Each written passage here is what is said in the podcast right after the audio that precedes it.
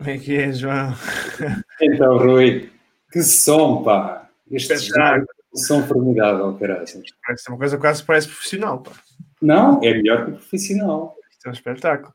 Malta, como é que é? Estamos aí de volta. Já, já que não aparecia pai há dois meses para fazer um Vamos Falar Futebol 10. Andámos aqui a fazer os, os overlappings e as, as, basculações, mas agora resolvi fazer mais um, mais um, um Falar Futebol 10 com, com malta que percebe disto, pá, que já chega a falar, já chega a falar com malta que não percebe nada.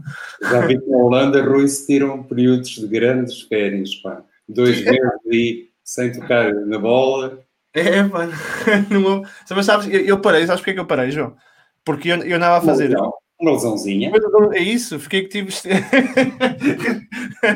Foi a lesão no adutor, parei, pá, não deu mais. Mas, mas isso implicava muito trabalho de piscina, não era, Rui? Eu via-te muitas vezes a fazer um trabalho de piscina, a apanhar sol. era o tratamento inerente. É exatamente, é isso, é isso, percebes? Tens que, tens que... Agora já posso fazer entrevistas, já tenho o gêmeo está bom, o, o adutor está resolvido, já posso entrevistar outra vez. Olha, como tu Malta, bem sabes, aqui hoje. os costumam dizer, há as dores de cabeça boas e as dores de cabeça horríveis. tu tiveste a chamada lesão boa, caralho. É lesão boa, pá, lesão boa. Malta, hoje temos João Rosado. Pá, eu, eu, eu tenho muita dificuldade em fazer este statement porque eu digo sempre, pá, João, eu lembro de ti desde que eu sou pequenino, mas depois tu vais, estás-me a chamar velho. Não, não, é experiente, muito experiente. experiente, experiente. Pá, eu, eu, há, há ali alguns, eu, eu acho que tive o prazer de falar com quase todos pá, tu, o António Tadeia, o Rui Miguel Mendonça, um, o, o, o, uh, o, Miguel Prates, uhum. o, o, Pedro Souza, tudo malta, fogo. É incrível, pá, incrível. Faz... Faz... Nos anos de jornalismo, é, Rui, e de falar sobre futebol, mas, mas essa é sempre a questão primordial, quando nós olhamos para determinadas pessoas e, sobretudo, no âmbito televisivo, às vezes temos sempre a tendência para pensar que é gente que está agora a fazer um comentário sobre o futebol e que não teve um passado ligado a outros órgãos e a outras áreas. E eu acho que no caso eh, desses colegas que nomeaste, no meu caso também, é sempre muito interessante perceber que, independentemente agora das ferramentas que todos temos, das novas tecnologias, da maneira como nos conseguem seguir, já antigamente havia gente muito apaixonada, muito interessada que seguia, não é questão de seguir A, B ou C, mas eh, seguia o futebol e tinha sempre esta capacidade para fazer o registro e ter memórias muito interessantes. E isso para mim é particularmente gratificante. Estou aqui a falar contigo e, sinceramente, eh, acho que quando tu olhas eh, para esse passado, obrigas-me também a recuperar determinadas coisas. E tu sabes, Rui, os jornalistas, os comentadores trabalham para ti, trabalham para o público. Isso claro, claro, é o melhor elogio. Claro, é isso. Sabes que é engraçado? Eu, há uns dias, quando estava a fazer os meus 5 minutos de trabalho de preparação, lia, lia uma entrevista tua, já não, não consigo lembrar se há Tribuna Expresso ou outra coisa, ou sítio qualquer, em que tu perguntavam -te se preferias rádio ou televisão e tu respondeste televisão. Que, um, e, e, e, é engraçado porque, porque eu, eu venho deste mundo em que a malta, a malta com quem eu falo gosta muito da rádio, não é? Aquela coisa. É, é, a mística da voz e não saberes quem é que está por trás da voz e tentar fazer o relato do jogo e o comentário sem que tu consigas ver. Um, a, a, televisão, a televisão é diferente, não é? A televisão obriga-te a estar muito mais alerta porque há, há, uma imagem, há alguém que está a ver, portanto, tu estás muito mais. O detalhe faz muito mais a diferença do que na rádio. Obviamente que a rádio tem detalhe, mas é muito mais focado no, na emoção, no manter a pessoa ativa, enquanto a televisão é o detalhe, não é? É, o detalhe e é sobretudo uma coisa que eu acho que é particularmente importante. Tem a ver com a circunstância de nós podermos criar outros conteúdos e mostrá-los.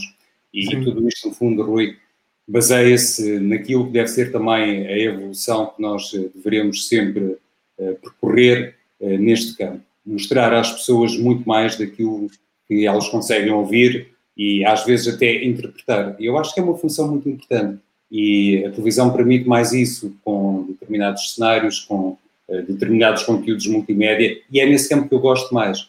Ainda nos falta caminhar muito nesse campo, mas uh, francamente é para mim mais interessante. É por isso que eu gosto um pouco mais de televisão, sim. Embora Olha, tenha sido uma coisa que para mim não, não desapareceu do mapa, entendes, Rui? Não é isso que eu quero dizer. Claro, eu percebo, percebo perfeitamente, percebo perfeitamente. Ainda fazes agora, ainda estás ligado à TSF, já não estás? Já não estou, Rui, saí há um ano. E eu até posso contar uma coisa que se calhar vais ter muita dificuldade em acreditar, mas olha que é verdade. Eu, quando comecei, uh, opa, posso dizer assim, uh, a fingir que era jornalista, comecei como narrador de jogos de futebol numa rádio local. Não, mas, tu com esse, com esse tom pautado, eu não consigo imaginar uma, uma narração à por estrela. Olha, não, uh, por amor de Deus. obviamente, estamos a falar de, de, uma lenda, de um nome muito grande. Claro, claro, inúmeras marcas na TSF, quando eu entrei em 2004, obviamente o Jorge estava lá, ainda estava lá, felizmente. Uh, mas eu, quando comecei uh, nos tempos de escola, de escola secundária, uh, fazer relatos de futebol, era eu narrador e tinha colegas, pronto, um pouco mais experientes como comentadores. E então tu não imaginas o estilo acelerado, que eu não sei se ainda conserva ou não. Há quem diga que sim, há quem diga que não, Rui. Um dia vou mudar ao trabalho, opa, vou perder. Vou dizer uma coisa: vou arranjar uma lesãozinha de dois meses e vou arranjar um conteúdozinho, recuperar essa memória áudio e vou oferecer isso. Isso é que era, pá. Olha, eu gosto muito. Olha, é, como é que. Tesourinho, é? Era um... é, pá, é brutal, é brutal, é brutal. Sabes que. Eu, eu... muito rádio, relatos. Adoro, olha, sabes que um, um, dos, um dos momentos que, um, que, que mais me arrepiou um, e, e, é, é, um bocado, isto, é, aliás, arrepia-me agora, é um, é, um, é um bocado quase, quase, quase um, paradoxal, porque é um momento, um dos momentos que mais me pressionou pela positiva, que é o, o gol do, do, do Miguel em Alkmaar. Um, e, e, depois o dia seguinte, né, obviamente, por tudo isto que, por que falámos há bocado. A comentar esse jogo, o Jorge estreou, ah, eu estava em estúdio a comentar para a TSF. Sabes que eu sou, e, e, e para as pessoas verem que eu não estou, eu não estou a inventar, eu realmente arrepio-me. Eu, eu sou muito fã do relato, gosto muito do relato. Uhum. Uh, obviamente que gosto de ver, eu, eu vou, aliás, eu, eu, vou mais longe. Eu, tô, eu, eu cansei-me tão um bocado de ver futebol em direto na televisão, porque, porque o futebol hoje é muito mais tático, é muito mais agarrado, e, por, e, e nem sempre temos um Liverpool Leeds como hoje, sabes? É nem sempre temos esses jogos, talvez temos jogos muito agarrados, muito 4-3, não foi, Rui? Foi 4-3. O hat do Salah, quer dizer, Klopp Bielsa, só por si só já. quer dizer, isto é. Eu acho que devíamos ter todas as semanas Bielsas e, e Klopps a jogar uns contra os outros. Porque... A minha única questão, Rui, é a quem chamar louco? Ao Klopp ou ao Bielsa?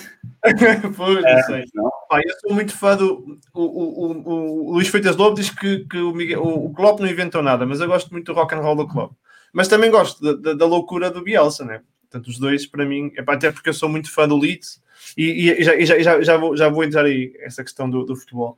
Que é, eu, na, há, há uns, será, eu há, há 20 anos, uhum. para mim, ouvir o futebol na rádio, até porque nós não tínhamos, em minha casa, não tínhamos Sport TV, não tínhamos, não tínhamos acesso a canais por cabo, e portanto, muitas vezes, um futebol, para mim, um, um Benfica Sporting, um Porto Benfica, um Sporting Boa Vista, pá, eram jogos de rádio.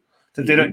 percebes? Eu, pá, eu lembro de vir o, o, Sporting ser campeão em 2000 e, 2001 com um gol do Boa Vista dois, Benfica, quando o, Benfica empata com o Boa Vista, acho que é com empata com o Boa Vista, um, e há um gol do Boa Vista que aquilo é por relato e eu festejei, eu sou Sportingista, então festejei o gol do Boa Vista como se fosse um gol do Sporting, porque o Sporting acaba por ser campeão naquela altura. E portanto, para mim, o relato é isto a malta como o Prestrelo, como tu na rádio, como, como o, o Pedro Souza uh, e outros tantos, né? Tanto, ah, eu, tantos nomes. Falei o, o Pateiro, o, o, o, Alexandre Santos, sei lá. Eu, eu, não, podia estar agora aqui o programa todo só. É, é, tudo, é, é, é, tudo malta que para mim um, eu quando penso em futebol, sabes, quando penso em, em eu penso menos, com todo o respeito que o, o, Bruno, o Bernardo Silva e o, e o, e o, e o Bruno Fernandes me têm, mas eu penso mais nessa malta do que até muito por vezes nos jogadores atuais, que é engraçado. O futebol, eu, eu, sinto falta desse futebol, sabes? Não, não que eu acho que o futebol hoje seja pior, mas sinto falta daquele. Eu não percebi, eh, falaste do Bernardo e do Bruno e estavas-me a dizer quero dizer é que eu, eu, obviamente que o futebol hoje, a malta pensa muito nos jogadores craques, no, no Bernardo, no Bruno Fernandes, no ah, Ronaldo, e aquilo é que é o futebol. Para mim, eu gosto desse futebol, obviamente, mas sinto muita falta daquele futebol que, que, também tinha muitos problemas por trás, mas que era um futebol que se calhar se vivia mais e que tinha mais, tinha, tinha o tipo de, de sentimento à volta. Hoje, hoje é um futebol muito industrializado, não é? Uh...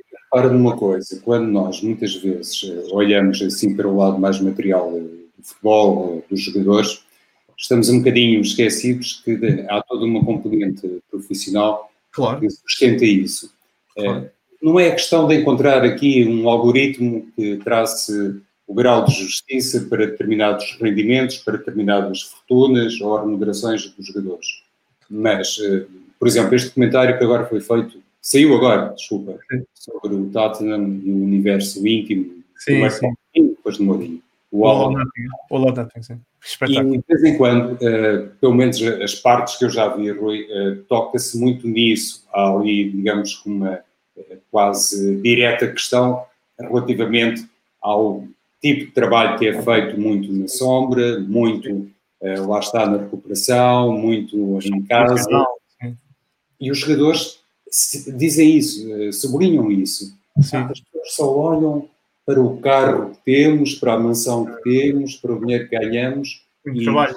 um bocadinho eh, esta área tem muito a ver com um trabalho pessoal e, sobretudo, uh, Rui, um trabalho que para mim é muito mental, independentemente do treinador, não é? Neste caso, por exemplo, o Tottenham, estamos perante um José Mourinho, não é? Claro. Há pouco falávamos do Klopp e falávamos do Marcelo Bielsa. Mas mesmo tu tenhas, e tu também foste jogador, mesmo tenhas um grande nome pela frente, aquele nome que eh, chega à sala e silencia todos sem abrir a boca, se não tiveres tu próprio, eh, se não fores uma espécie de auto-coach de ti próprio e, e tiveres essa capacidade para respeitares eh, tudo e todos, a começar por ti mesmo, Sim. eu acho que vai tudo para água abaixo. Vai, eu concordo, concordo. Eu, eu, eu sou, eu repare, eu sou, eu, eu, eu, eu sou muito fã do futebol hoje do ponto de vista de gestão humana. Portanto, eu sou, eu sou apaixonado por ciências sociais, por sociologia, por comportamento humano. Portanto, eu acho que o trabalho que é feito, eu diria no pós-Mourinho, não é? Obviamente que eu não conheço bem o trabalho que é feito antes uh, por, por, alguns dos treinadores que haviam antes, mas o Mourinho torna, isto muito mais, muito mais visível. Portanto, eu sou muito fã do que ele é feito por trás. Então, portanto, o All, of nothing, All or Nothing do, do, do, Tottenham é fantástico. Acho que o Mourinho mostra o Mourinho que nós já conhecíamos de ouvir falar, mas agora vês como é que ele trabalha. E rompe uma fronteira, Rui, neste campo. Uh, imagina que um, o próprio José Mourinho chega ao Tottenham e já é confrontado, penso eu, com aquela realidade contratual, com a Amazon, não é? Mas imagina que ele ficava eh, demasiadamente condicionado pelo facto de ter microfones, ter câmaras e, no fundo, ser eh, subvertido aquilo que muitas vezes é tido como um dos grandes segredos para uma alta performance, que é ninguém saber nada sobre nós, trabalharmos aqui completamente na sombra, não é? Uh, camuflados ou num bunker, e, e, um treinador como o Mourinho e jogadores como aqueles que estiveram na última temporada ao serviço do Tottenham, e muitos deles prosseguiram, quer dizer, admitiram isso e não tiveram medo. Sim. E também, lá está, há pouco falávamos em off, como o futebol português tem que aprender também com estes exemplos, não sei claro. se concordas comigo ou não. Mas... Eu, eu, acho que isso provavelmente seria inviável em Portugal, não sei, não sei. Também... Bom, inviável, mas quer dizer, com, com, com um I que vai daqui até a Haia, não é? Sim, isso. é o I de Haia, o nosso I, pelo menos. E é verdade, o Haia, Haia, Haia como é. Olha, deixa-me fazer-te aqui um, um, flashback. Tu, tu começaste a tua carreira, portanto, tens aí uma história ligada ao António Tadeia, na componente esportiva, tem mas tu começaste. Não, estou bem. braço para o António Tadeia.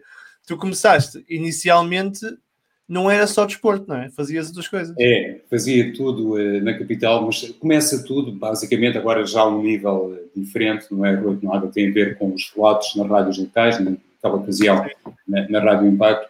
Uh, depois de, de, uns anos de faculdade, creio que dois, tudo começa com um telefonema realmente do António Tadeia. Eu já contei esta história várias vezes, obviamente, com, com todo o gosto, não, não importa de repetir. Eu juro que Tadei não gosta nada que eu diga estas coisas, mas ainda bem, não é? Mas pronto. Ele é reservado, ele é reservado. Mas olha que ele contou-me uma história, ele contou-me uma história. Ah, sim? Foi. Então, é como eu te dizia, eu agora vou ter que ir jantar, vou ter que interromper ali. não, mas essas histórias do, do António de faculdade, imagino. Seja como for, tudo começa com esse telefonema que eu faço para a minha casa a dizer que só poderia ir para o Expresso, a convite do João Querido Manha, se alguém agarrasse naquela rubrica que ele tinha na capital, que eram as estrelas da bola. E ele convidou-me, e eu lá fiz aquilo, e começa aí, graças a esse telefonema do António, e depois, eh, quando cheguei à capital, estava a meio do curso de jornalismo, e percebi que não era para fazer apenas eh, desporto.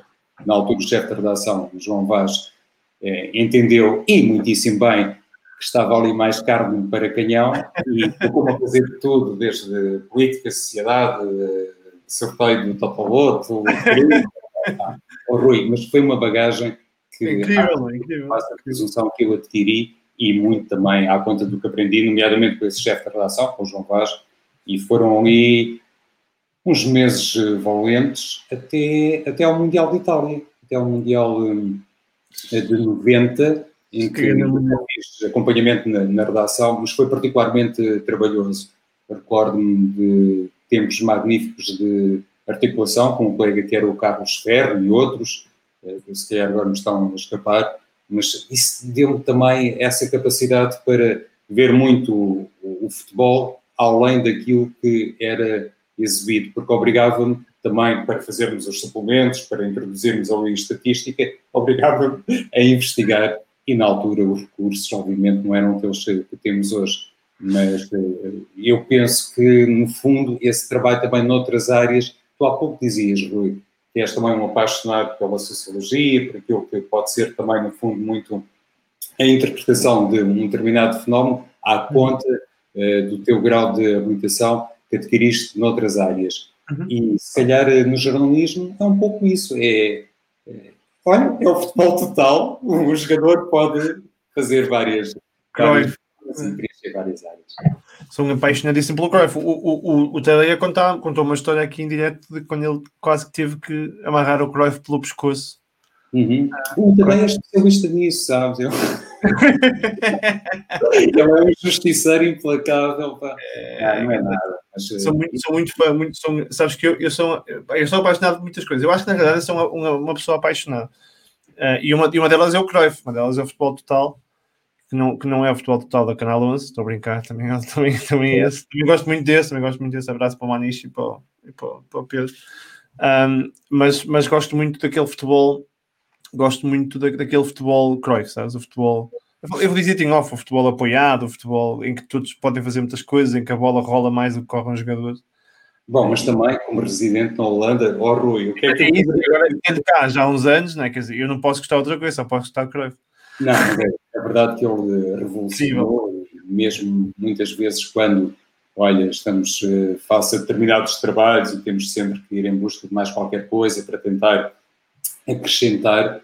Epá, eu já perdi a conta às vezes em que citei o Guardiola, quando ele faz uma referência a Cruyff e tudo aquilo que, no fundo, uh, aprendeu, e que, e que, sustenta muito foi o trabalho do, do, do Guardiola sobretudo no Barcelona e depois também no Bayern Munique, né? aquela história do, dos triângulos, não é? sabes isso, ele, eh, acaba por ser de facto uma referência, mas uma referência que ajuda a entender como é que aqui há tantos anos, eh, de facto, o Cruyff e o Mitchell. Não? Sim, o, Mitchell, sim, o Reynolds, aliás, o Reynolds Mitchell é ainda antes do Cruyff. Não? Quando é, é, é, é, o, é, o, Mitchell ainda aparece antes do Cruyff. Sim, é, é, é, é, o primeiro a ganhar a, a taça dos clubes campeões europeus para o Ajax, verdade? Sim, e, e, o primeiro, e o único a ser campeão da Europa com a seleção holandesa, não é? Em 88. Em 88, verdade. Porque Sabes depois... que eu, eu essa, acho que é 88. Eu essa nunca me posso esquecer porque. Contra a União Soviética? Eu acho que é 88. Eu, porque é, eu, não, é, eu não posso, eu não posso esquecer porque ele. Van Basten, Rui. Sim, gol. sim, o gol fabuloso do Van Basten, claro, aquele que ele mete do lado de lá, e, e, e não é só o Van Basten, aquilo é uma equipa com o Gullit, com o Rijkaard, com, uhum. é uma equipa absolutamente incrível. Com o, Roman, com o Ronald Koeman, que faz, também faz. Sabes que. É, é, campeões da Europa contra o Benfica, em Stuttgart. venceu a Holanda de, de Rinos Mitchells, que venceu a Alemanha de Jürgen Klinsmann. Exatamente. E, e, é curioso, quando falamos sobre isso, sobre o grande Ajax e sobre a maneira como a equipa acabou por dominar ali no início dos anos 70 eh, a Europa, eh, esquecemos muitas vezes de um senhor chamado Kovacs, também agarrou e bem a herança do Reynolds Mitchells e depois deu sequência, de facto, a esse primeiro ano uh, triunfal. É, é, curioso isto, digo eu, Rui, e se calhar até estou a ser demasiado inclemente ou arrojado na avaliação, mas lá está, nomes como Mitchells, como Cruyff, e de repente enquadrado nisto, então e aquele senhor romeno ganhou uh, duas taças dos clubes campeões europeus. E isso não tem a ver apenas, uh, lá está, com números, tem a ver com aquilo Sim. que foi revolucionado na altura. Sim, mas é isso, sabes que o, o, eu, eu às vezes, eu, quando falo aqui, no, às vezes falamos aqui no, no, futebol e discutimos aqui um bocado, e eu digo sempre que epá, eu tenho um enorme respeito por, eh, pelo, pelo, pelo, pelo Maradona, tenho um enorme respeito pelo, lá, por essa malta toda que jogou a bola. Claro. Mas, para mim, mesmo, mesmo tendo um respeito enorme pelo Ruínas Mitchell, mesmo tendo um respeito enorme pelo aquele trabalho que foi feito antes do, do, do Cruyff, para mim o Cruyff é, e eu digo isto várias vezes, é a maior figura do futebol contemporâneo por, por, dois, por um motivo bem muito simples. Não há nenhum, não há ninguém até ao dia de hoje que tenha criado uma filosofia como ele criou. Mais do que ter sido jogador, mais do que ter sido treinador, mais do que ter ganho, até nem foi o que ganhou mais títulos, mas criou uma filosofia que tu vês que continua, não percebes?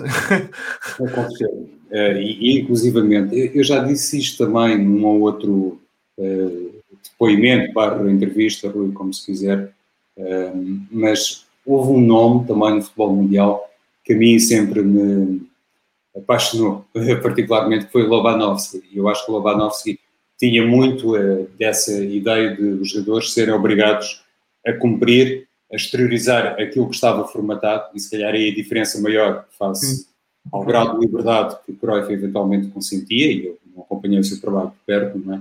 mas o, o Lobanovski era também muito uh, maquinal, as suas equipas eram uh, realmente máquinas de jogar futebol. Sim. E eu, eu, tenho a ideia que para se conseguir isso, uh, tu podes criar um, um, uma equipa e um estilo, mas isso não chega para se criar um paradigma. E Sim. acho que o Robanovski nisso foi também um professor e foi um treinador Sim. fantástico. Uh, sem os títulos a acompanharem, lá está, sem a estatística a acompanhar, mas ficou-me. Eu lembro que era adolescente e via jogar o Dinamo de Kiev Sim, sim. E, e ficava fascinado. E eu assim, pá, mas estes tipos correm muito mais que os outros e parece que têm uma venda nos olhos e a bola na mesma. Eram automatizados, não é? eles eram muito mais automatizados. É, é verdade. Há, há, há nomes realmente tão carismáticos e, e, com tanta marca que depois, quando olhamos para. Olha, aquilo que felizmente acontece, eh, sobretudo eh, com o futebol português, quando temos uma capacidade de exportação de tantos nomes ao nível da orientação técnica, ficamos, eh, digo eu, até perante aquela reflexão. E isto significou que eh, nós temos eh, um protótipo de treinador português, porque é que tanta gente exibe tanta competência. E eu acho, Rui, que no fundo tem muito a ver com isto. Nós, à nossa escala, os treinadores portugueses, bem entendido, claro. têm esta capacidade para ir beber, para ir buscar em diferentes zonas. Sim. E eu não sei se isto não faz realmente o treinador português alguém absolutamente ímpar. Percebe-se o que eu quero dizer? Claro, aliás, ah, não tenho dúvidas nenhuma. Aliás, eu acho, por exemplo, eu vou, eu já disse aqui, eu, eu olho, por exemplo, ao Barcelona, que, que foi buscar agora o Ronaldo Koeman, e, e apesar de, de, ser um jogador que vem da escola, um treinador que vem da escola Cruyff, eu acho que, por exemplo, é um treinador que fica atrás de muitos treinadores portugueses. Eu, por exemplo, eu acho que é menos treinador do que é o Leonardo Jardim, do que é o AVB, do que é, obviamente, o José Mourinho. Portanto, eu, eu percebo como, eu, eu não percebo como, para, para começar, mas pronto, eles, eles, eles o Barcelona lá decidiram o que é que é, mas acho que o que nós provavelmente temos menos é. Agora já vamos tendo, vamos tendo mais, mas temos pouca imprensa, percebe o que eu quero dizer? Acho que o treinador português ainda, ainda é visto como um treinador de segunda divisão que depois vai, tem o Mourinho, depois tens o, vais o Jorge Jesus que foi ganhar ao Brasil, mas ainda, ainda, ainda não fomos capazes de conseguir exportar treinadores para constantemente estar a liderar equipas de topo. Percebes? Não, temos o Mourinho, mas ainda nos falta uma consistência naque, naqueles clubes de topo. Falta-nos um treinador português a, a, a, liderar um Barcelona, a liderar um, um Manchester United, não sendo só o Mourinho. Eu acho, que, eu acho que é aquele salto que nos falta. Mas olha lá, Rui, tu não achas, por exemplo, neste caso uh, do Barcelona e do Ronald Koeman, que se não tivesse sido aquele pontapé monumental em um membro, claro, claro. claro. não há de ser mais nada. Atenção, atenção. E isso passa aos nomes portugueses, claro, não é? Sim, é isso, claro que sim. E, o Koeman até esteve no futebol português, até. Sim, e não, e não fez um trabalho por ele ainda. Não fez. É, é, é, exatamente isso. Porque se calhar ele chegou cá, digo eu. Também e, não sei, não é? Pois, Rui, mas se calhar também não procurou muito uh, adaptar-se e recolher uh, determinadas, uh, não vou dizer aprendizagens, mas se calhar o termo até pode ser utilizado. Manteve-se demasiado fixo numa determinada forma de pensar o futebol, de olhar para o futebol português e, e, e, no fundo, tentar moldar o futebol português às suas ideias, no caso concreto, a equipa do Benfica. Não se adaptou, não se adaptou. Ele foi muito rígido, acho eu. Por amor de Deus, eu, eu acho que é sempre um, um, sinal de alguma inteligência, pelo menos, quando é um bocadinho ao contrário, quando tu consegues recolher pistas em todo o lado. Isso faz de ti não apenas um bom detetive, não apenas um bom jornalista, e neste caso concreto também seria sempre um treinador com outro grau uh, de habilitação.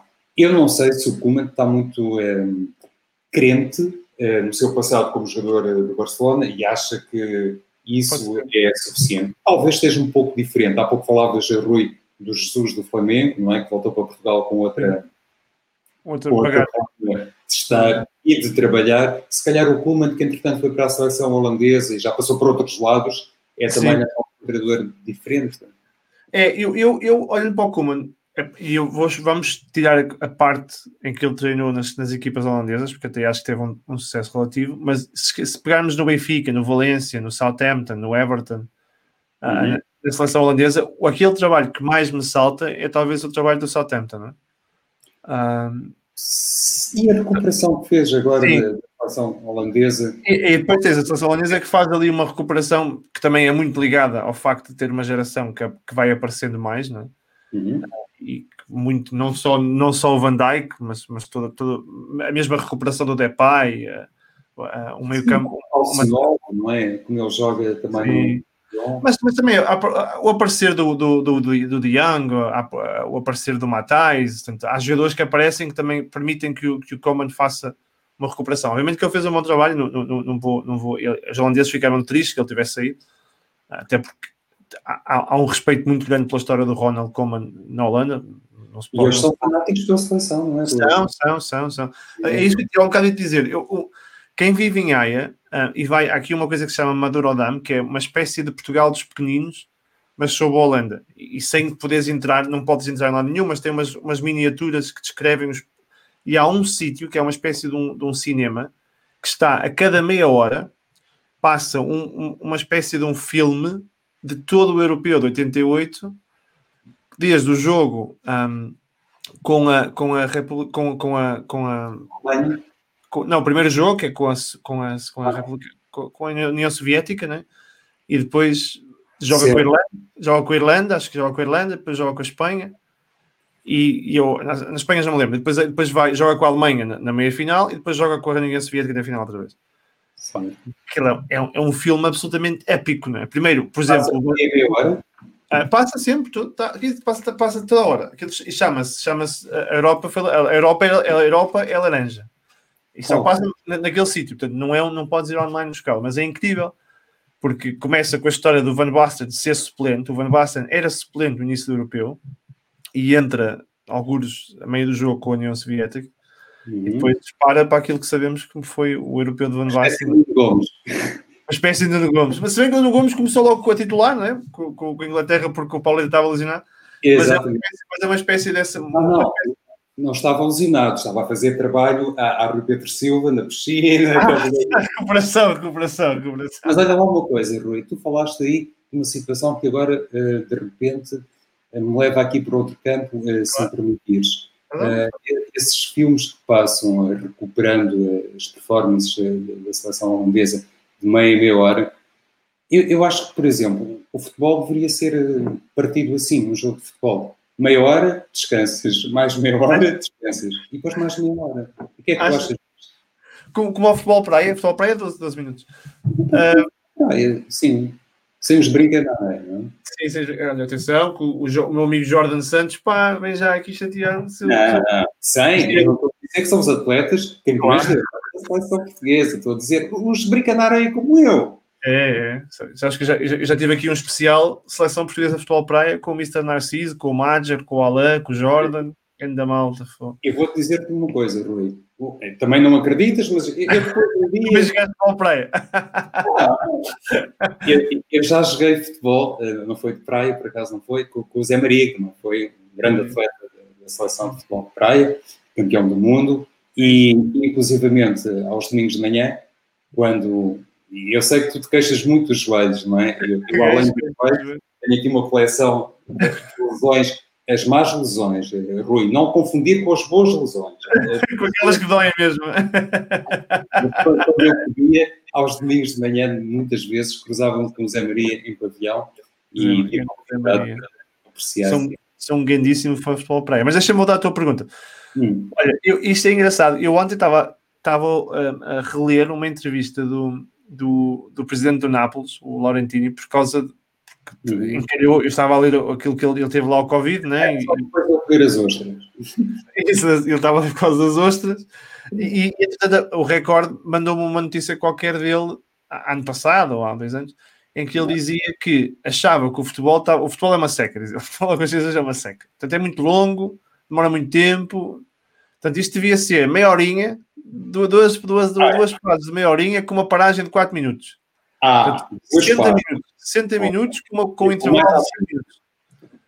Portanto, ele vai mais longe que tu. Ele não faz três partes, ele faz só duas 30 minutos com uma paragem de 5 minutos. Mas isso também é assim, Rui. Agora, pronto, brincando um bocadinho, porque isto é uma conversa descontraída, mas simultaneamente sem faltar à essência daquilo que eu penso e, e que resulta claro. também do enormíssimo respeito que tenho para ele contigo. Eu acho que o presidente do, do Nápoles também, eu por acaso não sabia, confesso, Sim. Melhor, não estava lembrado, Rui Pedro Silva. Não, não sabia, não estava lembrado. Claro, claro, não, não te recordaste, claro. Não te recordei, pronto. Perfeitamente, percebo perfeitamente. Ora, então. Mas uh, ele, se calhar, quando disse isso, era também, como ele é um homem das produções, dos filmes, não é? Da indústria cinematográfica, sim, sim, sim. Se calhar aí já é piscar o olho a qualquer coisa, não é? É, ele, ele, ele tem sempre uma, uma, uma, uma na manga, não é? Ele não dá pano sem mão. Ah, não, isso é verdade. E, e eu vou-te dizer uma coisa. Eu Fui o ano passado a, a Nápoles, eu não conhecia a cidade. Aliás, Rui, devo dizer-te que também não conheço Haia. Não sei se isto sugere alguma coisa ou não. Mas vês cá, vês cá um dia desses, eu mostro a cidade. Epá, um grande sítio. Olha, quando, olha vamos, vamos, ver, vamos ver um Ajax PSV Eindhoven, Amsterdão, grande jogo, e eu mostro a cidade.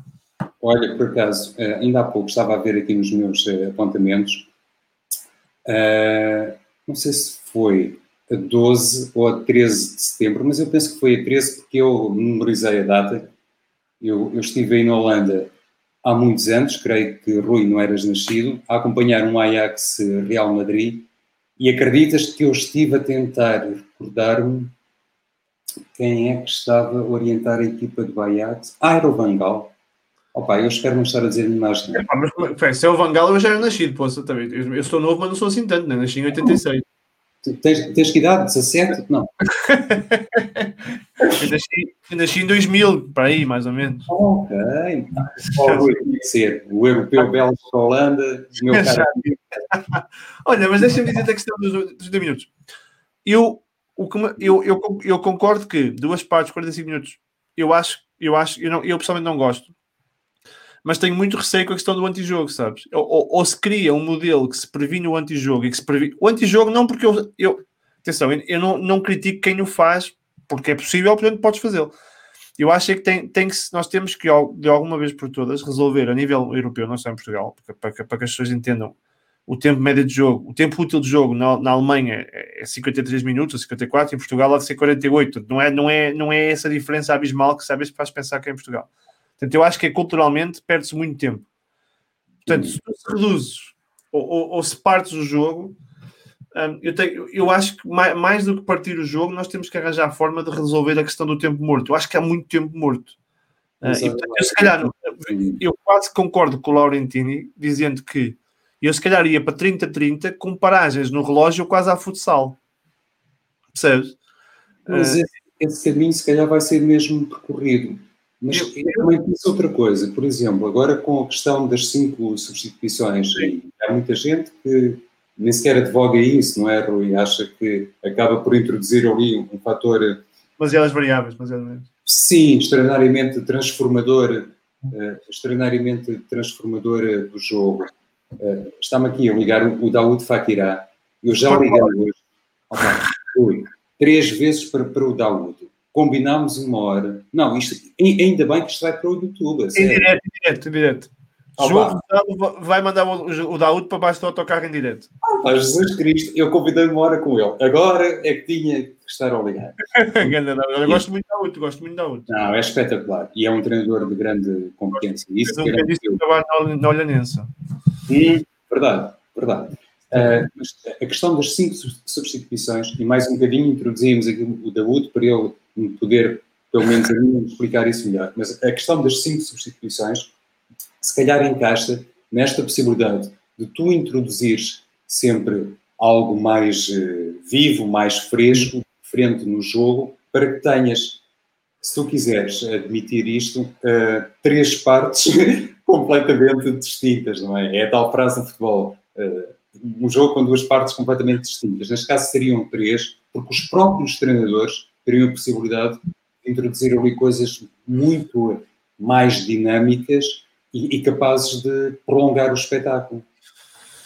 Pois, pois não sei, eu, eu, eu, eu... Não ruídas isto, já vi que esse pois, Rui, é muito um para tirar, digo-te já. Não, não, não, espera, espera, eu, eu, eu, eu, eu, eu, às vezes ouço Jorge Jesus a falar da questão de ele achar que o futebol vai caminhar na direção do handball em que tens uma equipa a atacar, uma equipa, um bocado como fazes no futebol americano, é? tens uma equipa de ataque. Ele diz isso por causa do piso. É, ele, ele, ele Pronto, eu, eu ia, acho que não, mas, mas eu, eu acho que o futebol, eu, eu, eu, aliás, eu como treinador de futebol, por exemplo, treinador entre aspas, não é? comparando com esses malta, mas, mas quando estou a treinar uma equipa, quando estou no banco, sinto muita dificuldade em comunicar com os jogadores. Agora imagina quando tens um, um estádio cheio e quando tens o barulho todo eu acho que os treinadores têm muita dificuldade em agir sobre o jogo uh, durante o jogo. Então, eles conseguem fazer o intervalo, conseguem fazer antes do jogo e depois conseguem passar mensagens por aqui e por acolá. E, e eu acho que eu sou muito apaixonado, sou um grande fã do futebol praia, mas sou um grande fã também do futsal.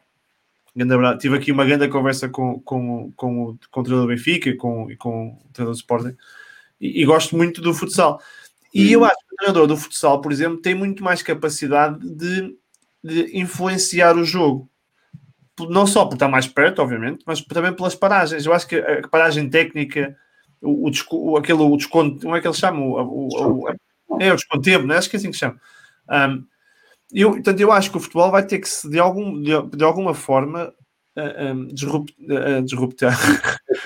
remodelar-se, não é? É remodelar-se. Não, não que vai ser possível fazer o mesmo que faz no futsal, mas vais ter que aprender muitas dessas técnicas que permitem ao treinador ter mais ação sobre o jogo. E eu acho que isso pode ser giro, sabes? Acho que tu podes ter momentos em que nós temos equipas que o treinador consegue mudar o jogo ao intervalo, é? tu percebes que, por exemplo, o Benfica está, está muito mais forte e depois ao intervalo muda e, e, a seguir perde controle do jogo porque a outra equipa fechou o espaço e por aí fora. Uhum. Eu acho que se conseguisse introduzir isto durante o jogo, podes ter muito mais a, a, a volatilidade no domínio, no controle. Na, na, eu acho que isso pode ser muito mais giro. Porque hoje é difícil, tu hoje estás sempre à espera do intervalo para fazer uma alteração ou então uma substituição. Não há muita é. questão de alterações táticas, não há muito, porque é difícil, a comunicação é muito complicado. É, lá está, Rui. Então, duas paragens eh, mais uh, sensíveis, mais duradouras, não é? No jogo, uh, poderiam até introduzir aí um contexto de vantagem para os treinadores. Tinhas um primeiro momento, um primeiro intervalo, se calhar, claro, não podia ser de 15 minutos, uh, e terias um segundo intervalo E se calhar aí, nestas duas etapas, tu poderias eh, programar as coisas e lançá-las de maneira diferente para benefício uh, do espectador ou do telespectador, do telespectador sim. Sim. e do telespectador, não é? Porque se calhar num futuro, não sei se muito longínquo ou não, até vamos ter eh, os jogadores a comunicar via auricular com, com o banco. Claro, eu, acho, eu, acho, que não vai demorar, eu acho que não vai ser uma coisa muito longínqua. Eu acho que, eu acho que faz sentido, como fazem. Pá, não sei, não sei se não sei se vai ser, não sei como é que vai acontecer, mas eu acho que um dia desses vamos ter isso. Eu acho que pode ser giro. Eu, eu sou a favor desse tipo de coisas, eu sou a favor daquilo que possa mudar o jogo no curso do jogo, no decorrer do jogo. Eu acho que isso torna o futebol mais espetacular. Por algum motivo, a Academia de Ajax é o futuro, não é? É assim designada, não é, Rui? E claro. voltamos sempre a questão de poder programar e poder, se calhar, cada treinador ser um bocadinho pioneiro no seu próprio universo. Sim. E sabes, isso muitas vezes também me chama a atenção quando, por exemplo, há pouco falávamos de Guardiola, falávamos de José Mourinho, enfim, o próprio Klopp. Tu, quando vais para uma nau desta dimensão, como o Tottenham, Bayern Munique, Barcelona, ah, Real Madrid, por falar em Mourinho, eh, Zidane, quer dizer, eu acho que tu tens que empregar-te tanto, fornecer hum, tanta marca, entregares tanto os teus segredos uh, fazer saltar tantas vezes o, o gênio que há em ti, que eu depois pergunto, o que é que fica disso uh, depois face à concorrência direta, face a um rival? Por exemplo, o Guardiola saiu do Bayern Munique e um, foi para o City. E agora o Bayern Munique acabou por se expressar sem praticamente concorrência na Europa. Sim. O que é que ficou verdadeiramente em Munique do trabalho do, do Guardiola e, e, o que é que o Guardiola levou, digo eu, para a Inglaterra depois da passagem pela Alemanha? Uh, eu acho que é, é, sempre tão desafiante para qualquer pessoa, para um, para um com aspas, para um monstro como Guardiola, Sim. como Paulinho, como Klopp, como Bielsa. Isso é tão desafiante, tu teres que chegar a um sítio e começares da estaca zero, sabendo que do outro lado, Rui, eh, ficou um livro de memórias, não é? Sim, sim, sim. É, é, é, é difícil, é difícil. A questão, do, é, a questão da paixão pelas, pelo futebol e o que eles deixam e o legado é, um, é engraçado. Até porque, por exemplo, o Mourinho, falavas agora da questão do legado, o Mourinho tem, tem uma história incrível com o Chelsea e agora treinando o Tottenham. Eu, eu acho engraçado essa questão dele, por exemplo, ir a, ir a Stanford Bridge jogar contra o Chelsea pelo um Tottenham. Né? Acho que é, deve ser uma, uma, uma roller coaster, uma, uma, uma, uma um, montanha russa emocional incrível, não é? é porque ele, ele, deixou um legado incrível no Chelsea, não é? Certo, e, e, falamos de um expert, é verdade, Rui, o Mourinho também nessa área, é, não sei se posso dizer assim, mental, de, de trabalho motivacional, é um treinador que cultiva até de, de determinado tipo de contextos que podem não ser até tão reais como isso, precisamente para entrar depois noutro campo, que normalmente Sim. está mais reservado a quem não teve esse uh, acompanhamento uh, quando, uh, num outro tempo, agora penso que isso se esbateu um bocadinho, pelo menos na minha opinião, a rivalidade de Mourinho e Guardiola, e se dizia muito que Mourinho estava mais preso ao resultado, não é? Era aquele treinador pragmaticamente entregue a um conjunto de proezas ao fim da temporada. Mas se olharmos para o percurso, e é preciso conhecer e obviamente o Mourinho já foi desvendado por tudo e por todos, não é preciso ser português uh, para conhecer intrinsecamente José Mourinho, ou pelo menos o trabalho do José Mourinho.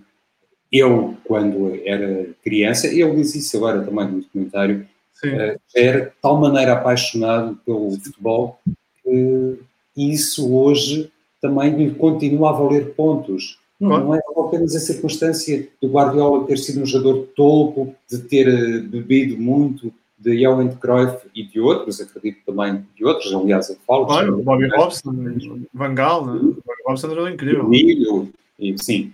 Uh, não é só essa circunstância que pode ser sublinhada quando estamos perante duas referências na área de treinar, como o Mourinho e como o Guardiola. Era preciso, também na minha opinião, em determinados uh, programas, em determinadas situações, comentários, análises, vincar o lado uh, da paixão natural de Mourinho pelo jogo. Sim. Sim. E, isso para mim foi muitas vezes esquecido, Rui, com, com, com alguma injustiça, atrevo-me a dizer. Futebol é muito injusto, não é? Futebol é muito, tem a memória muito curta, não é?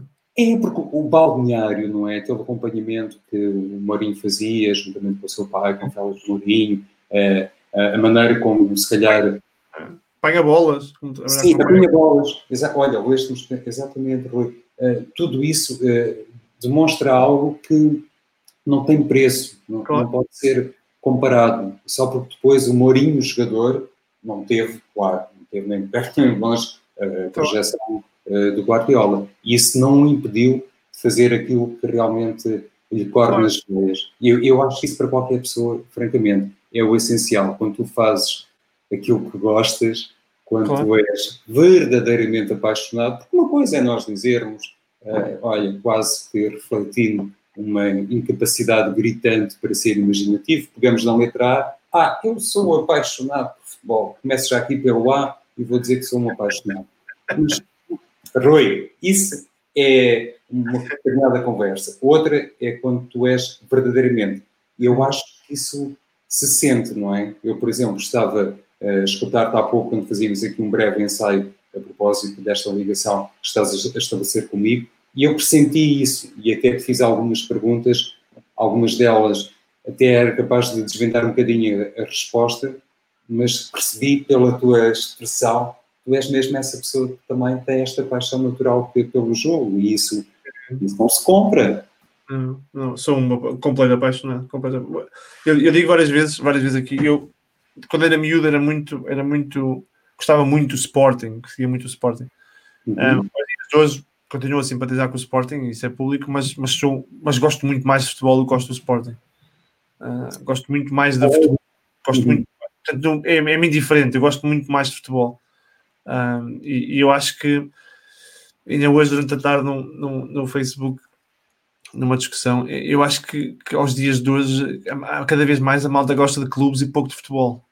Que é uma coisa que isso me... É exatamente isso, Rui. Que, por exemplo, eh, e eu também já tive a oportunidade de dar eh, esta minha antipática opinião em diferentes fóruns, é por isso que eu tenho algumas reservas quando se fala numa remodelação do futebol português e na capacidade para tornar o futebol português mais eh, competitivo, começando pela distribuição centralizada dos direitos televisivos e começando, se calhar, também por eh, ter um, outro tipo de investimento em determinadas sociedades. Sim, claro, sim.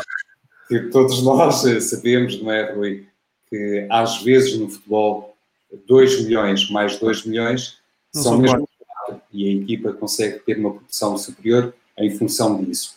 Mas é por causa dessa dúvida que eu tenho relativamente a determinada mentalidade, a determinada cultura uh, futebolística, uh, se me permite o termo, claro. que mantém desconfiança sobre essa, esse virar de página do futebol português. As pessoas gostam essencialmente uh, dos clubes, e isso não tem mal, não é? Por si não, não. tem mal, mas, mas, eu acho que continuam muito entregues ao universo dos três grandes. É. E andam ali uma, uma outra situação excepcional. E acreditas que isso me faz eh, duvidar, continua a fazer-me duvidar, mesmo com estes exemplos, eh, olha, vou dizer assim, Rui, espetaculares, que eu já percebi nesta espécie de pré-época, ou neste mercado, que o Boa Vista está a fornecer, que o Roberto continua a fornecer, mas, eh, pá, não sei até que ponto, salvaguardadas algumas honrosas exceções, o próprio Sporting Braga, logicamente, a partir daí não é tudo muito na base, ah, eu quero que ganhe o azul, o verde ou o vermelho, mesmo contra a equipa da minha cidade, da minha terra. Sim. Olha, eu, eu, eu, eu sou muito suspeito, primeiro por dois motivos. Primeiro porque sou, não sei se consigo mostrar aqui, sou, sou, sou sócio do Guimarães, da Vitória de Guimarães. Portanto, está aqui prova que eu não, não estou a mentir. Está aqui um cachecol. Olha lá, veja aí, cartão de sócio, número 15 mil. Está aqui, está aqui o, o cachecol da Vitória de Guimarães, está sempre aqui no meu coisa. Não, isto ah, era uma publicaçãozinha só por causa da situação do António Costa, não é? Não, não, não. Só 15 mil e tal do Benfica, não é? é. Não sei se há pouco ouvi bem a notícia, mas acho que isso foi lançado há pouco. Mas, e eu, e eu, mas sendo, sendo muito adepto do Vitória, aprendi que é possível, é possível gostar de clubes que não são estrangeiros. E depois tenho, eu tenho um, um problema zorro, que é, vivo há muitos anos entre a Alemanha e a Holanda, onde a cultura de futebol dá 50 a 0 a Portugal. Um, em, em, coisas diferentes, não é?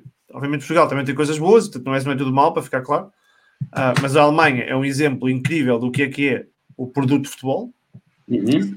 Portanto, não é, não, para mim, se, se pode ser muito honesto, acho que tens a Premier League e depois tens a Bundesliga. Do ponto de vista da organização, do ponto de vista do produto, do ponto de vista de estrutura, acho que é absolutamente incrível.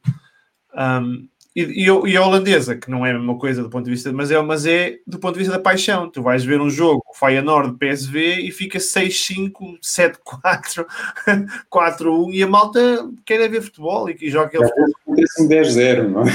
Podia ser, podia ser. E, portanto, eu, eu quando penso no futebol. Feyenoord, não é? Diz? Sim, sim. Eu quando penso no futebol português, tenho mais dificuldade uh, em, em sentir-me ligado ao futebol português, percebes? Olha, há pouco também, eh, eh, como agora estamos no ar, eu vou dizer assim, e eu espero que tu sejas eh, a pessoa gentil que és, continuas a ser, para não me desmentir no ar. Mas eu há pouco, quando comecei aquela conversação sobre a tua posição antiga em campo, quando jogavas futebol no Esposente, e disse: Oh, Rui, tu eras um 8, não é? E tu, ah, o quê? Oh, João. É, é. Uh, o meu número favorito no, no futebol, aqui nas brincadeiras, não tinha nem perto nem longe de todo talento, mas só aqui a jogar com os meus amigos. O meu número favorito no futebol era o 11, 11. porque o meu primeiro ídolo no futebol foi o Karl-Heinz Rummenigge.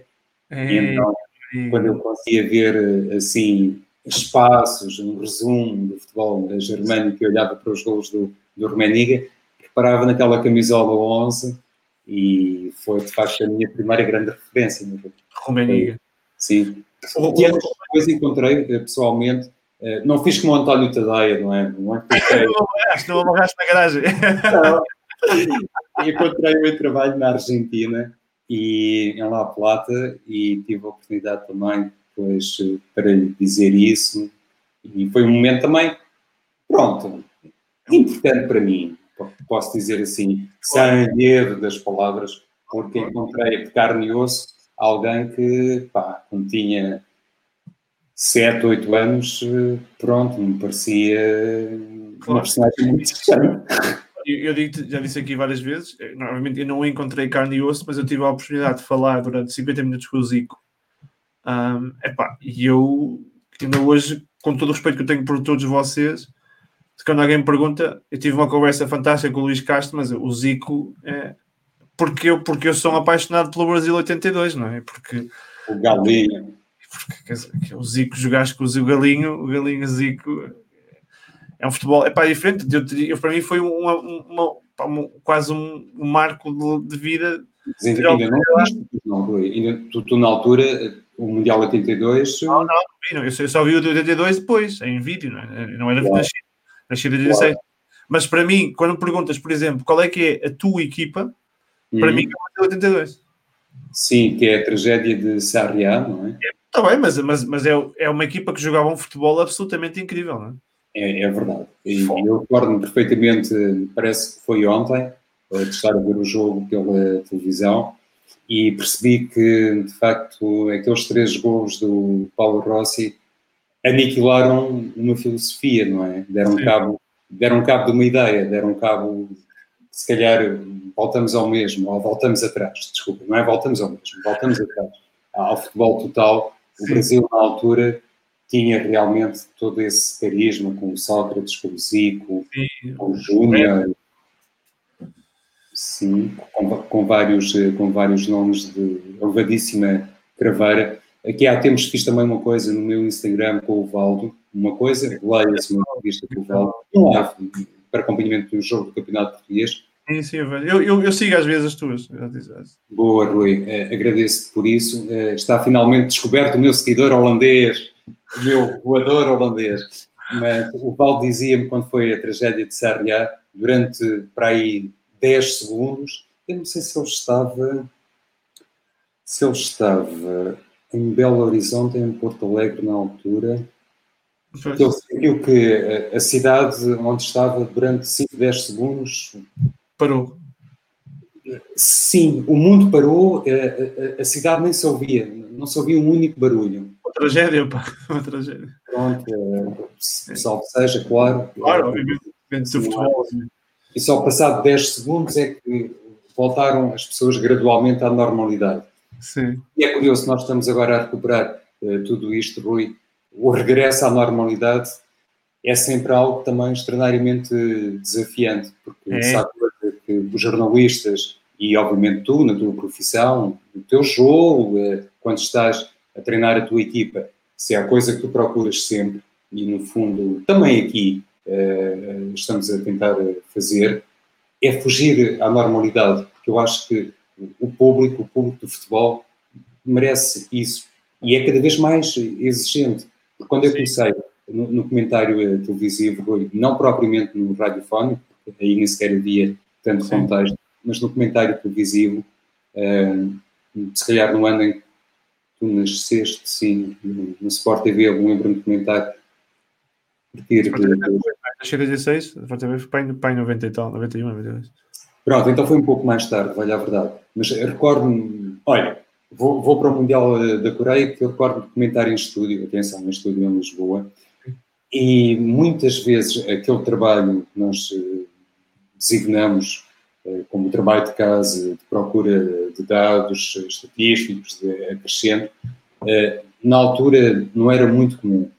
E eu reparei que as pessoas inicialmente até estranhavam um bocadinho, mesmo falo de colegas, Rui, e depois eles próprios já eram, se tu quiseres, mais exigentes nessa matéria, eh, junto das pessoas eh, como eu, tinham essa responsabilidade de comentar. E, e eu notei ao longo do tempo que isso francamente alastrou para o nosso universo, para a nossa audiência, para o nosso painel de audiência. E, e, e sem isso não seríamos também capazes de fugir à, à normalidade, porque também Sim. precisamos disso. Por muito que tu gostes de caminhar eh, sozinho ou não tenhas medo de caminhar sozinho. Sim. Eu também não tenho, não é? Sobretudo aqui no campo das redes sociais, praticamente estou a iniciar-me e noto muito isso. Quando uh, as pessoas do outro lado têm um feedback, seja um feedback positivo ou negativo, é sempre respeitando, se calhar, uma zona que, no fundo, dá sustento e que dá base e que tem a ver com essa capacidade para eh, exigir. E, e jogo que, francamente, como os profissionais eh, do futebol, é sempre um, território que nos leve a, a mimar. Eu, eu, busco sempre isso, acreditas? Só tenho Instagram, mas penso sempre nisso. Para pôr mais do mesmo, não vale a pena. Claro claro. Sim, eu, eu, eu queria este programa um bocado nessa onda, não é? Eu, para tentar fazer alguma coisa que seja diferente. Eu, isto comecei, comecei antes da, da, da quarentena. Ah, portanto, a malta começou muito na quarentena, eu comecei antes da quarentena. Independentemente ah. daquelas dificuldades, pronto, provavelmente até um, conheceste antes de eu as poder eh, experimentar, das tais dificuldades que passam pela escassa disponibilidade que em determinados setores sentimos, não é? Nós, para termos determinadas eh, pessoas, é pá, é uma carga de trabalhos, não é? Parece é uma chatice, é uma chatice. uma chatice. É, não é, foi? E, e, eu fico um bocado intrigado com isso, porque lá está, hoje em dia, é muito fácil tu fazeres uma consulta, uma aferição e teres quase que uh, uma prova de algodão uh, à distância Sim. de um clique ou de um. É muito, muito, muito fácil, é muito mais fácil.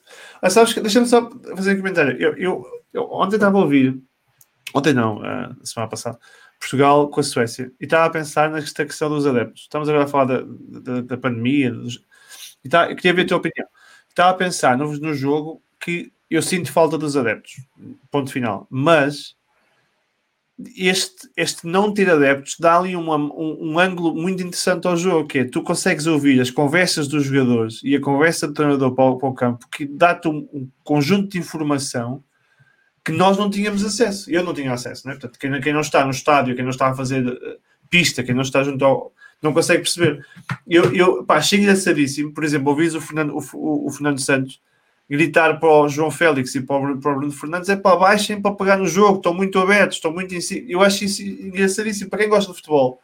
Tu consegues ter uma, uma, uma proximidade muito maior para aquilo para os intervenientes, para a malta que joga a bola, para os treinadores. E isso eu acho que vou sentir falta quando tivermos adeptos. Sim, uh, e eu até te digo, poderemos desde já pensar aqui numa via escapatória, não é? Porque há aqui uma possibilidade que já terá sido equacionada quando eh, há aquelas questões mais melindrosas relacionadas, peço desculpa, com uma, uma situação de arbitragem, com um lance mais uh, polémico, ou inclusivamente com episódios de foro disciplinar. Sim. Porque, falando com ex-árbitros, uh, eles muitas vezes dizem o seguinte: e, e, alguém sabe o que o jogador nos diz, o que é que o treinador nos disse, os insultos que recebemos, e eu penso que não há muito tempo cresceu um bocadinho esta tese, no sentido de podermos também uh, saber se no futuro é viável uh, ter o conteúdo áudio de determinadas zonas do campo, nomeadamente aquelas que dizem respeito à intercomunicação entre os agentes do futebol. Sim. Tu, se calhar, estás a ouvir-me, Rui, estás a pensar, ó oh, oh, João, que, uh, olha, que I grande outra vez, há pouco falávamos do grande I, uh, que vai até a AIA, que ingênuo que estás a ser, porque essa revelação ao jeito de Amazon, Netflix, HBO, uh, daquilo que é a conversa do treinador ou do, da equipa técnica com, com, os jogadores, é impossível de ser revelada a posteriori. Não queria tanto, mas há determinadas eh, partes eh, desses diálogos, eh, desse intercâmbio, que eu acho que poderiam acrescentar para os programas de televisão, para novas formas de pensar esta exposição que as companhias de televisão dão um, ao futebol, à maneira como acompanham o, o futebol. Eu, eu, eu, se estivesse à frente de uma grelha televisiva, pensaria sempre nisso, mas obviamente com uma margem de manobra que não passaria eh, pelas minhas ideias. Isto tudo teria que ser eh, muito eh, cultivado e teria que ser sensível a muita gente. E quando há pouco falávamos também do futebol português, eu insisto muito nesta tecla, Rui, não me leves a mal. Quando uhum. tenho a oportunidade para dizer isso, por exemplo, na cicla. Podes dizer o que tu quiseres. Muito bem. Agradeço por isso, Rui tu depois vais fazer a edição disto, não é? Portanto... Malta, quem estiver a ver agora ao vivo, esqueçam, depois eu vou editar e cortar isto. Exato, tudo, tudo isto não é o que parece. Não, mas dizia Rui, pronuncio muitas vezes sobre uma coisa que me parece, francamente, uma imbecilidade. No, no futebol português, não é exclusivo, mas no futebol português, continuamos muitas vezes no próprio dia do jogo, a horas do jogo se iniciar, por não conhecer a convocatória. E quando isto acontece, em 2020, quando ainda há gente que tem esta mentalidade, esta forma de fazer a abordagem ao futebol, a pensar que se esconder determinados nomes fica mais próximo de ganhar, epá, estamos a fazer, não é, é milhas, é, é a milhões de milhas de, de, um território mais transparente, é? em que tu possas ter tudo, possas ter público, o barulho do público e simultaneamente uh, alguma comunicação interior por parte dos grandes protagonistas, não é? Passa a redundância. Claro. Pá, eu, eu vou sentir muita falta quando houver adeptos, vou sentir muita falta de ouvir futebol em que consegues perceber a comunicação, os jogadores. O, uh, pá, há, há um, achei brutal quando o Cancelo fez uma, uma cueca no, no, no, no, no extremo. Túnel, túnel, já que estamos na Holanda, diga túnel, menino. Para mim foi uma cueca. Fernandes diz, e a grande bola, mano. Pá, gosto disso, Sérgio. Acho, acho que eu torna o futebol muito mais humanizado, não é? Não... E, e, também já deves ter apercebido que há muitos jogadores, e, e, aqui isto tem que alastrar, obviamente, para, digamos que, o saldo para o coletivo. Há equipas que estão a acusar muito, parece-me, a ausência de público. Claro, claro. Acho que sim, acho que sim. Acho que sim. E, e lá está. Hoje, por exemplo, tivemos um, um Liverpool 4, Leeds United 3, não é? Agora imagina no contexto de 2019, enfim, início de 2019, pelo menos janeiro de 2019, ou setembro de 2019, desculpa. Início do, da outra época. Era aquilo da sim, eu percebi. Era completamente. Olha, eh, o Liverpool Leeds. Isso é um grande jogo mesmo. que, que, para quem não sabe, só para quem não está a ver, eu, eu acredito que mais, o Leeds, o Leeds, Liverpool e Manchester têm uma grande rivalidade, até pela questão geográfica, né? O Leeds e o Liverpool e o Manchester são muito próximos do ponto de vista geográfico, mais ou menos, e há, um, há, um, há uma rivalidade histórica que, que, é muito mais visível entre o Liverpool e o Manchester, porque obviamente estão muito mais próximos de ganhar títulos nos dias de hoje, mas no passado também era muito forte com, com o Leeds. Diz, diz, diz, diz. Ia só dizer, Rui, que em 2003, quando o Carlos Queiroz era treinador do Manchester United, eu vi lá um jogo em Old Trafford, lá está, perto do banco do, do Manchester United, um, quando era treinador, um, sim, quando era treinador Carlos Queiroz e manager Alex Ferguson. Uh, um jogo com, com o Leeds United, estavam 70 mil pessoas em Old Trafford e eu, apesar de estar tão, por, tão perto, como está toda a gente da imprensa, da, da comunicação social, tão perto dos bancos, com, com aquela multidão no Teatro dos Sonhos, nem, nem conseguia perceber minimamente. Mas também se fosse o Ferguson a dizer. Mas não percebes nada que ele diz, o sotaque dele aquilo não se percebe nada, aquele sotaque escocês, aquilo é incrível, não se percebe nada. É muito cerrado, não é? É pá, porra, não percebe que ele diz. E eu, e eu até falo, diria quase nativo em inglês, e às vezes não percebe que ele diz. Deixa-me dizer, é, então, são muitos anos, não é? Eu em casa só falo inglês, portanto. Tá. Ah, ok. Não, há, não se fala português aqui em casa. Maravilha. É. My boy. É, é, que é, ou é inglês ou alemão. Inglês ou alemão. Sabes alemão, Rui? Sim, a minha, a minha, a, a, mãe da, a mãe daquela miúda que vês ali em cima, ali em cima. Certo. É alemã. Ok. E aquela miúda que vês ali em cima também é alemã, nasceu na Alemanha.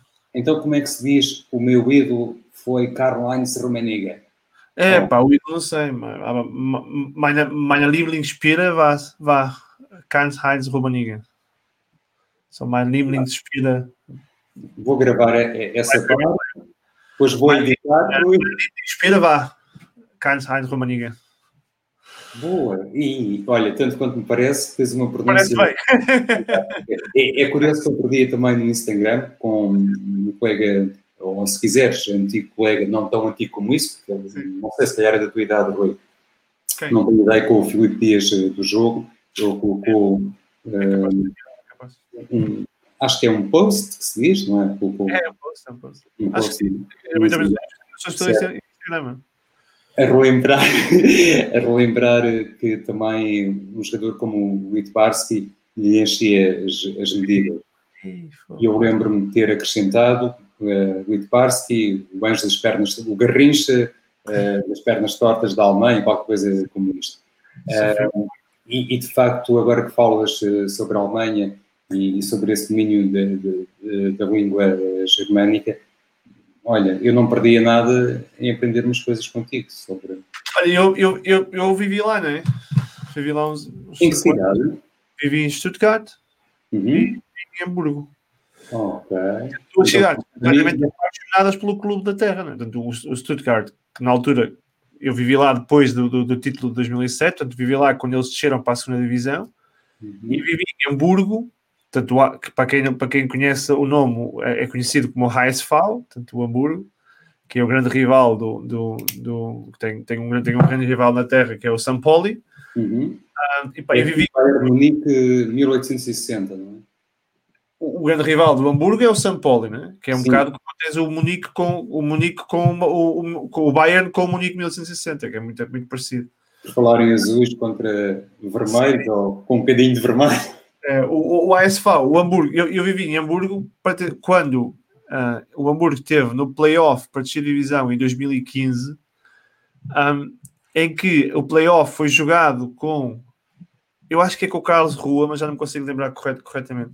Em quando que marca um gol, não? No último minuto, o ASV marcou um gol no último minuto.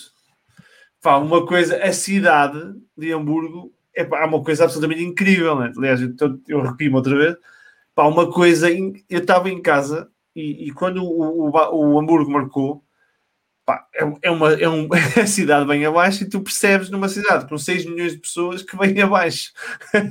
tu ouves o. Hamburgo é a cidade assim com um ambiente tão pesado como se imagina. Eu, eu só me lembro uma vez de ter passado. Hamburgo é uma cidade fantástica, uma cidade fantástica. Só fantástica. Uh, Eu, eu gosto mais de Hamburgo do que Munique, por exemplo. Acho que Munique tem, tem uma mente muito mais pesada. Hamburgo é uma cidade, é uma cidade mais. É, é menos. É, é, mais metrópole, é menos alemão, é menos pesado, é uma cidade mais light, um, é mais turístico, tem mais, mais serviços.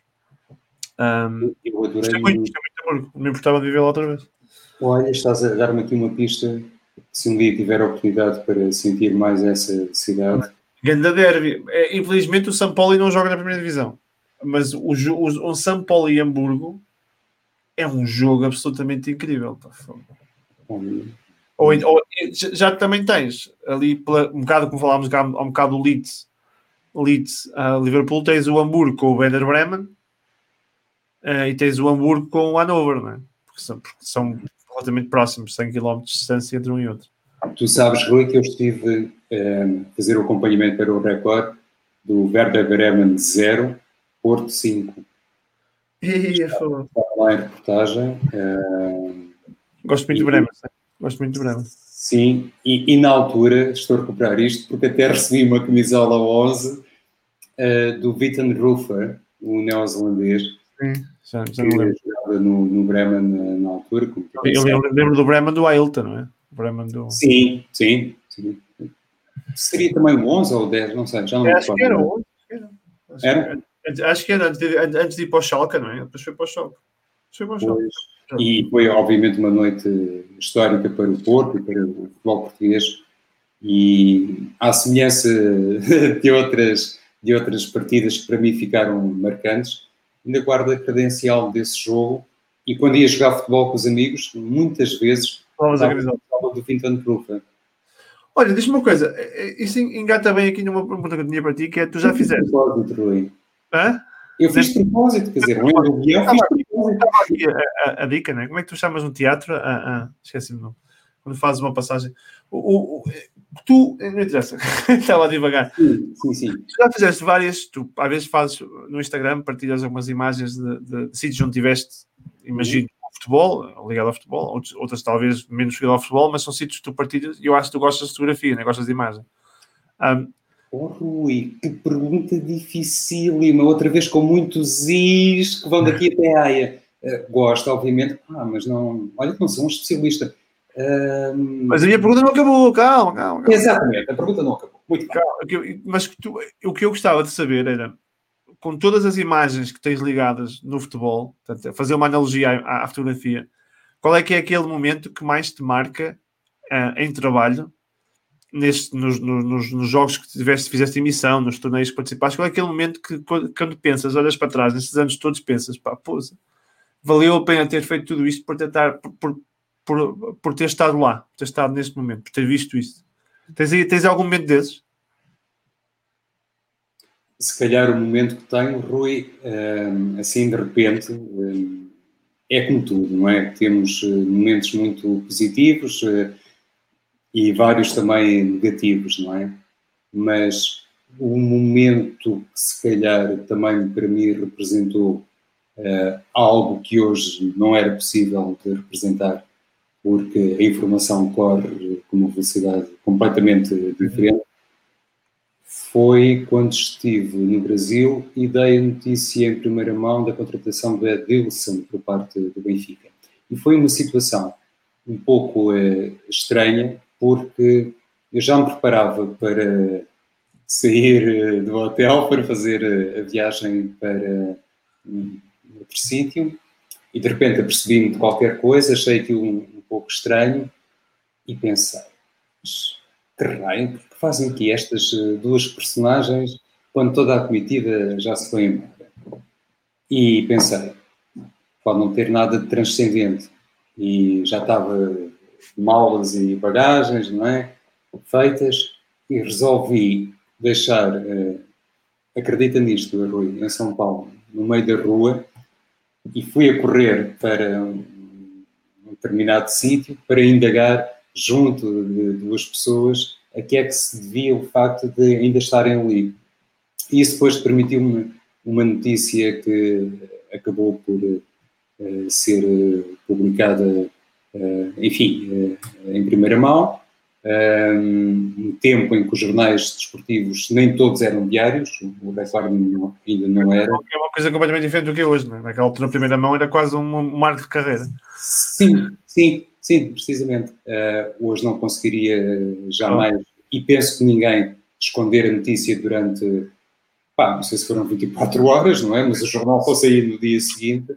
Sim. E hum, tive pena não documentar aquele momento eh, de um lado as minhas malas à mercê, eh, do outro lado da, da avenida, e eu à procura de, enfim, esclarecer aquilo para mim era um, um mistério e depois, eh, felizmente, acabou por resultar numa notícia. Mas, mas era um momento uh, muito engraçado. Isto para te dizer, Rui, que não sou, uh, se calhar ao contrário daquilo que uh, posso fazer passar um amante da fotografia. Aliás, eh, eu tenho a certeza, Rui, que tu agora, olhando um bocadinho, quando tiveres paciência para isso, para as minhas fotos, percebes logo que aquilo uh, não está muito bem editado, não está muito bem feito. Mas, mas, mas, mas gostas de tirar o momento, não é?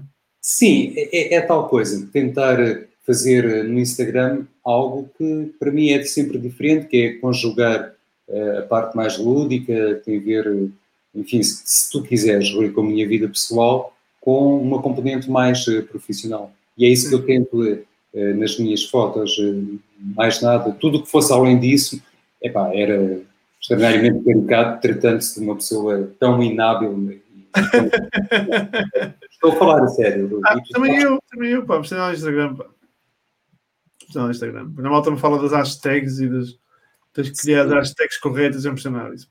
Mas pronto, temos de ir, temos de ir uh, progredindo, não é? E eu muitas vezes uh, chateio os meus amigos, chateio os meus uh, familiares, no sentido, ah pá, diz-me lá como é que isto se faz.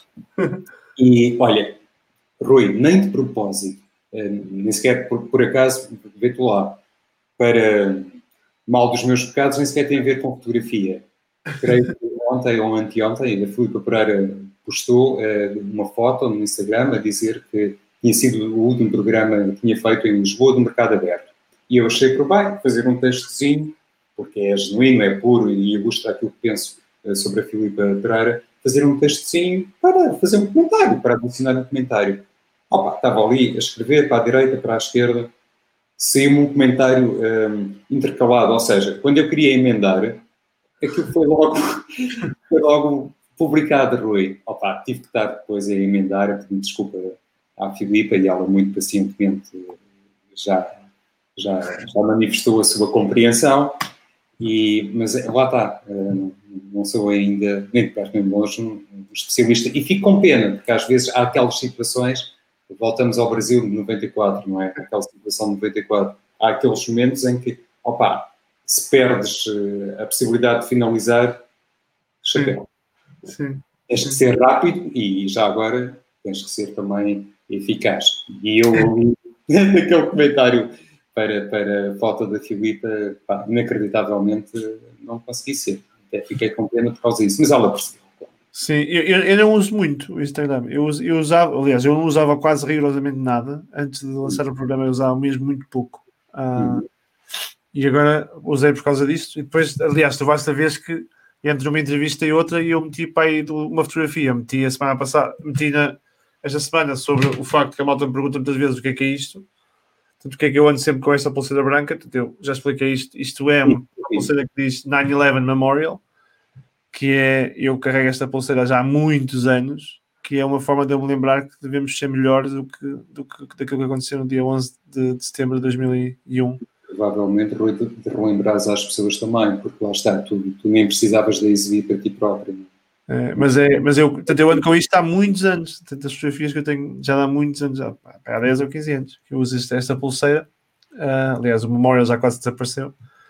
E, e, e, portanto, eu meti essa publicação no dia 11 né, de setembro. Uh, e uh, de resto, e agora meti, essa, meti hoje sobre o António Costa, que é malta. E ele, Olha, isto liga aqui a última pergunta que eu tinha para te fazer, porque já vai com uma hora e vinte, pá, e depois. depois eh, eu... Então temos 10 minutos, Rui, mas nós não é? fizemos intervalos. Temos aqui para chegar aos 90 minutos, que é tu sentes, como é que tu, como é que tu lidas com, com esta questão da, da exposição, da extrema exposição que os dias de hoje tens, não só tu, João, mas qualquer pessoa que faz o tipo de trabalho que tu fazes, e, e o, o ser o escrutinado, tu és de tal maneira escrutinado aquilo que dizes na televisão, por causa dos clubes e por causa do futebol português e por causa da tentativa de tentar colocar sempre uma clubite de algum lado, uma, uma associação a um clube daqui. Uma... Como é que lidas com isso? É, é, Cria-te demasiada pressão, vives bem com isso, vais para casa às vezes a pensar, pá, se calhar não devia ter dito isto. E eu, para mim, por vezes parece-me estressante, uh, mas tenho, gostava de ver a tua opinião. Olha, Rui, vou-te pedir só um bocadinho de paciência, porque a resposta pode ser um pouco mais uh, longa. Mas à vontade. Como esperavas, uh, agradeço então por isso, porque é assim, em primeiro lugar, e sem querer estar agora aqui a fingir uh, sou o que não sou, que isso não, tem nada a ver com o fingimento, nada tem a ver comigo, felizmente, mas em primeiro lugar acho que não, não tem essa, essa, essa extrema notoriedade eu percebo o alcance da tua pergunta, não se trata aqui agora de fazer troca de galhardetes, mas francamente não, não sinto isso. Acredito para determinadas eh, pessoas, eventualmente colegas, se calhar existe essa, essa sobrecarga mediática. Não, não faço ideia, não, não contabilizo isso, não, não me preocupo com isso, mas no meu caso até acho uh, que não. Em, primeiro lugar, para ser muito franco e muito honesto relativamente à primeira parte da tua questão. Depois, no que respeita uh, a essa pressão que pode ter aqui uma percentagem, obviamente decorrente depois daquilo que eu acho pode ser o reconhecimento que tenho ou o impacto que tenho em determinados meios, e isso, francamente, não sinto, porque eu, sou muito como sou, eh, percebes, Rui? E como uh, não tenho clube, não, não tenho uma espécie uh, de paixão, não vivo associado a nada e pago um preço por isso, também estou consciente claro. há muito tempo dessas circunstâncias, porque hoje em dia, claro que as pessoas muitas vezes são mais atentas àquilo que tem a ver com um determinado momento que pode ser uh, polémico à conta de uma observação, à conta de uma colagem, à conta da atribuição de um determinado uh, estatuto ou de uma etiqueta a alguém, mas mesmo passando por cima disso, eu, pá, sinceramente, estou em estúdio uh, na SIC, como tive noutros órgãos de comunicação, como estou aqui contigo. Uh, eu sei que muitas vezes as pessoas têm a ideia que eu sou uma pessoa uh, muito séria quando estou a comentar sim, quando estou a falar sim, mas até nem sou, sou uma pessoa se calhar mais contraída e mais divertida, quem me conhece sabe que é assim, e, não significa que mereça agora pontos e bonificações por me julgar assim. É, é como sou verdadeiramente. E, e, lá está. Qualquer amigo uh, particular, qualquer pessoa que me conheça relativamente bem, pode testemunhá-lo com facilidade. Mas para te dizer que não tenho uma espécie de filtro, não, não, sou daquelas pessoas que acha para criar um som, não é? Daqueles bytes fortíssimos para tentar acrescentar qualquer coisa. É preciso, pá, agora dizer aqui algo extraordinariamente sonante, que em alguns casos até poderíamos qualificar como uma barbaridade. É, é a mesma coisa que, por exemplo, no contacto contigo, Rui, ou com as pessoas que me são próximas. Eu, para, uh, digamos que, te manifestar uh, amizade ou solidariedade ou aquilo que tu quiseres, eu não preciso de chegar ao pé de ti, é pá, oh mano, oh Rui, oh meu grandíssimo, grande aquilo. Não preciso disso, pá. E então dá-me sempre esse, esse grande uh, desafogo, essa grande tranquilidade, e, e, isso não significa, obviamente, que em determinadas situações não tenha chegado a casa, não tenha posto a fita para trás para tentar perceber, pá, será que isto realmente foi ajustado ou não? E, claro, como deves imaginar, Rui, eh, já me aconteceu errar muitas vezes, não é? Como dizia alguém que é imortal, uma pessoa está sempre a trabalhar no seu próprio erro. É? é? verdade, erramos todos. Olha, diz-me uma coisa, um, gostas mais do trabalho que fazes agora com, com, a, com a, por exemplo, com a SIC, quando fazes comentários em estúdio, ou sentes falta, ou sentes falta, entre aspas, ou gostas mais quando, do, trabalho, do trabalho que fazias em redação, do trabalho de eu, lembro, eu já ouvi tu dizeres várias vezes que gostas mais da notícia Uh, sentes falta de dar notícia? Sentes falta desse trabalho de redação? Uh, sinto, Rui, mas creio que hoje em dia era utópico da minha parte pensar que as redações estão vocacionadas para isso. Sim. Por responsabilidade própria, e eu obviamente passo a incluir nesse grupo, porque muitas vezes também estou, ainda que não esteja uh, no quadro, ainda que não seja, digamos que, no meu momento de permanência efetiva. Eu, há muitos anos que tomei uma opção diferente para a minha vida e para a minha carreira, completamente consciente dos riscos disso, mas ainda que não estando, por vezes também estou. Portanto, essa fatia de responsabilidade também me pertence, mas acredito que hum, atualmente por essa responsabilidade que tem a ver com o comportamento uh, dos jornalistas em geral e, sobretudo, do contexto externo, em que é fácil, uh, Rui, tu seres confrontado numa redação com uma notícia chega pelas redes sociais ou por qualquer outro meio de suporte uh, de comunicação, uh, de repente estás a ser, um, digamos que, assaltado por um conjunto de dúvidas e, e, de necessidade de investigar de algo que acaba por ser um rumor, mas ele, entretanto, existe e obriga-te a atuar. Tu, se fores a uma redação, se tiveres uma função de coordenação, de chefia, de edição, que tu quiseres, se calhar não podes empregar hoje em dia tantos recursos nesse trabalho de investigação que procura de notícia, porque já tens muita gente ocupada a fazer o teste da veracidade sobre um conjunto de rumores e de outras uh, situações. E nesse campo é muito complicado. E, uh, lá está. Eu há pouco dizia-te, se estivesse nas circunstâncias em que estive em 94, não poderia nunca guardar aquela notícia só para, naquele caso era para o recorde. O recorde não teria aquele exclusivo, não sei se mundial, se português, da notícia do Edilson para o Benfica e de outros jogadores. E hoje é a mesma coisa é muito difícil uh, tu guardares, uh, um, um, procurares um exclusivo, não é guardares. Guardares, podes, podes sempre guardar, alimentando o sonho secreto que mais ninguém tenha visto ou que mais ninguém saiba aquilo. Podes ter essa expectativa. Mas, mas é quase impossível, Deus, não é? Perdes muita energia Sim. naquilo que não me interessa, Rui. É, é, o que me parece, atenção. Sim, eu também acho que sim. Também acho que As visitas que faço às redações é, é, é o que me parece. Eu, eu tenho muitos colegas, eh, antigos colegas, que também enverdaram por outros caminhos. E olha, nem de propósito, uh, quando é que nós fomos almoçar? Esta quarta-feira fui almoçar com dois antigos colegas. Eles seguiram percursos completamente diferentes, uh, mas uh, ambos estão ligados, se tu quiseres, ao fenómeno de futebol. E falámos um bocadinho sobre isso, acreditas? em que Sim. um, um colega como outro, eh, neste caso amigo, é melhor dizer assim, os meus dois amigos, me diziam nesse almoço, pá, João, hoje em dia, tipo de jornalismo é que temos? O que é que poderíamos eh, criar? Então foi melhor cada um de nós seguir um, um ramo diferente na vida. No fundo, como eu fiz, eu, eu não segui o caminho nem de um nem de outro, segui outro alternativo, mas eh, também um bocadinho relacionado com, com esta desilusão. Não é uma palavra bonita para terminar. Mas eu percebo, eu percebo, eu percebo. Mas é uma palavra verdadeira. As palavras mais bonitas são as palavras verdadeiras. Sim, olha, eu, tá, aqui alguém já dizia um comentário, que, o comentário do Pedro, abraço para o Pedro, que também vive aqui em Haia, que, que, já, gostava, que já, já, gostava de te ouvir e que, e que que sempre deste, deste mais ênfase ao futebol e que agora ficou ainda mais surpreendido pela tua simpatia e facilidade de trato. Uh, é, um, é, um, é a melhor, melhor forma de, de...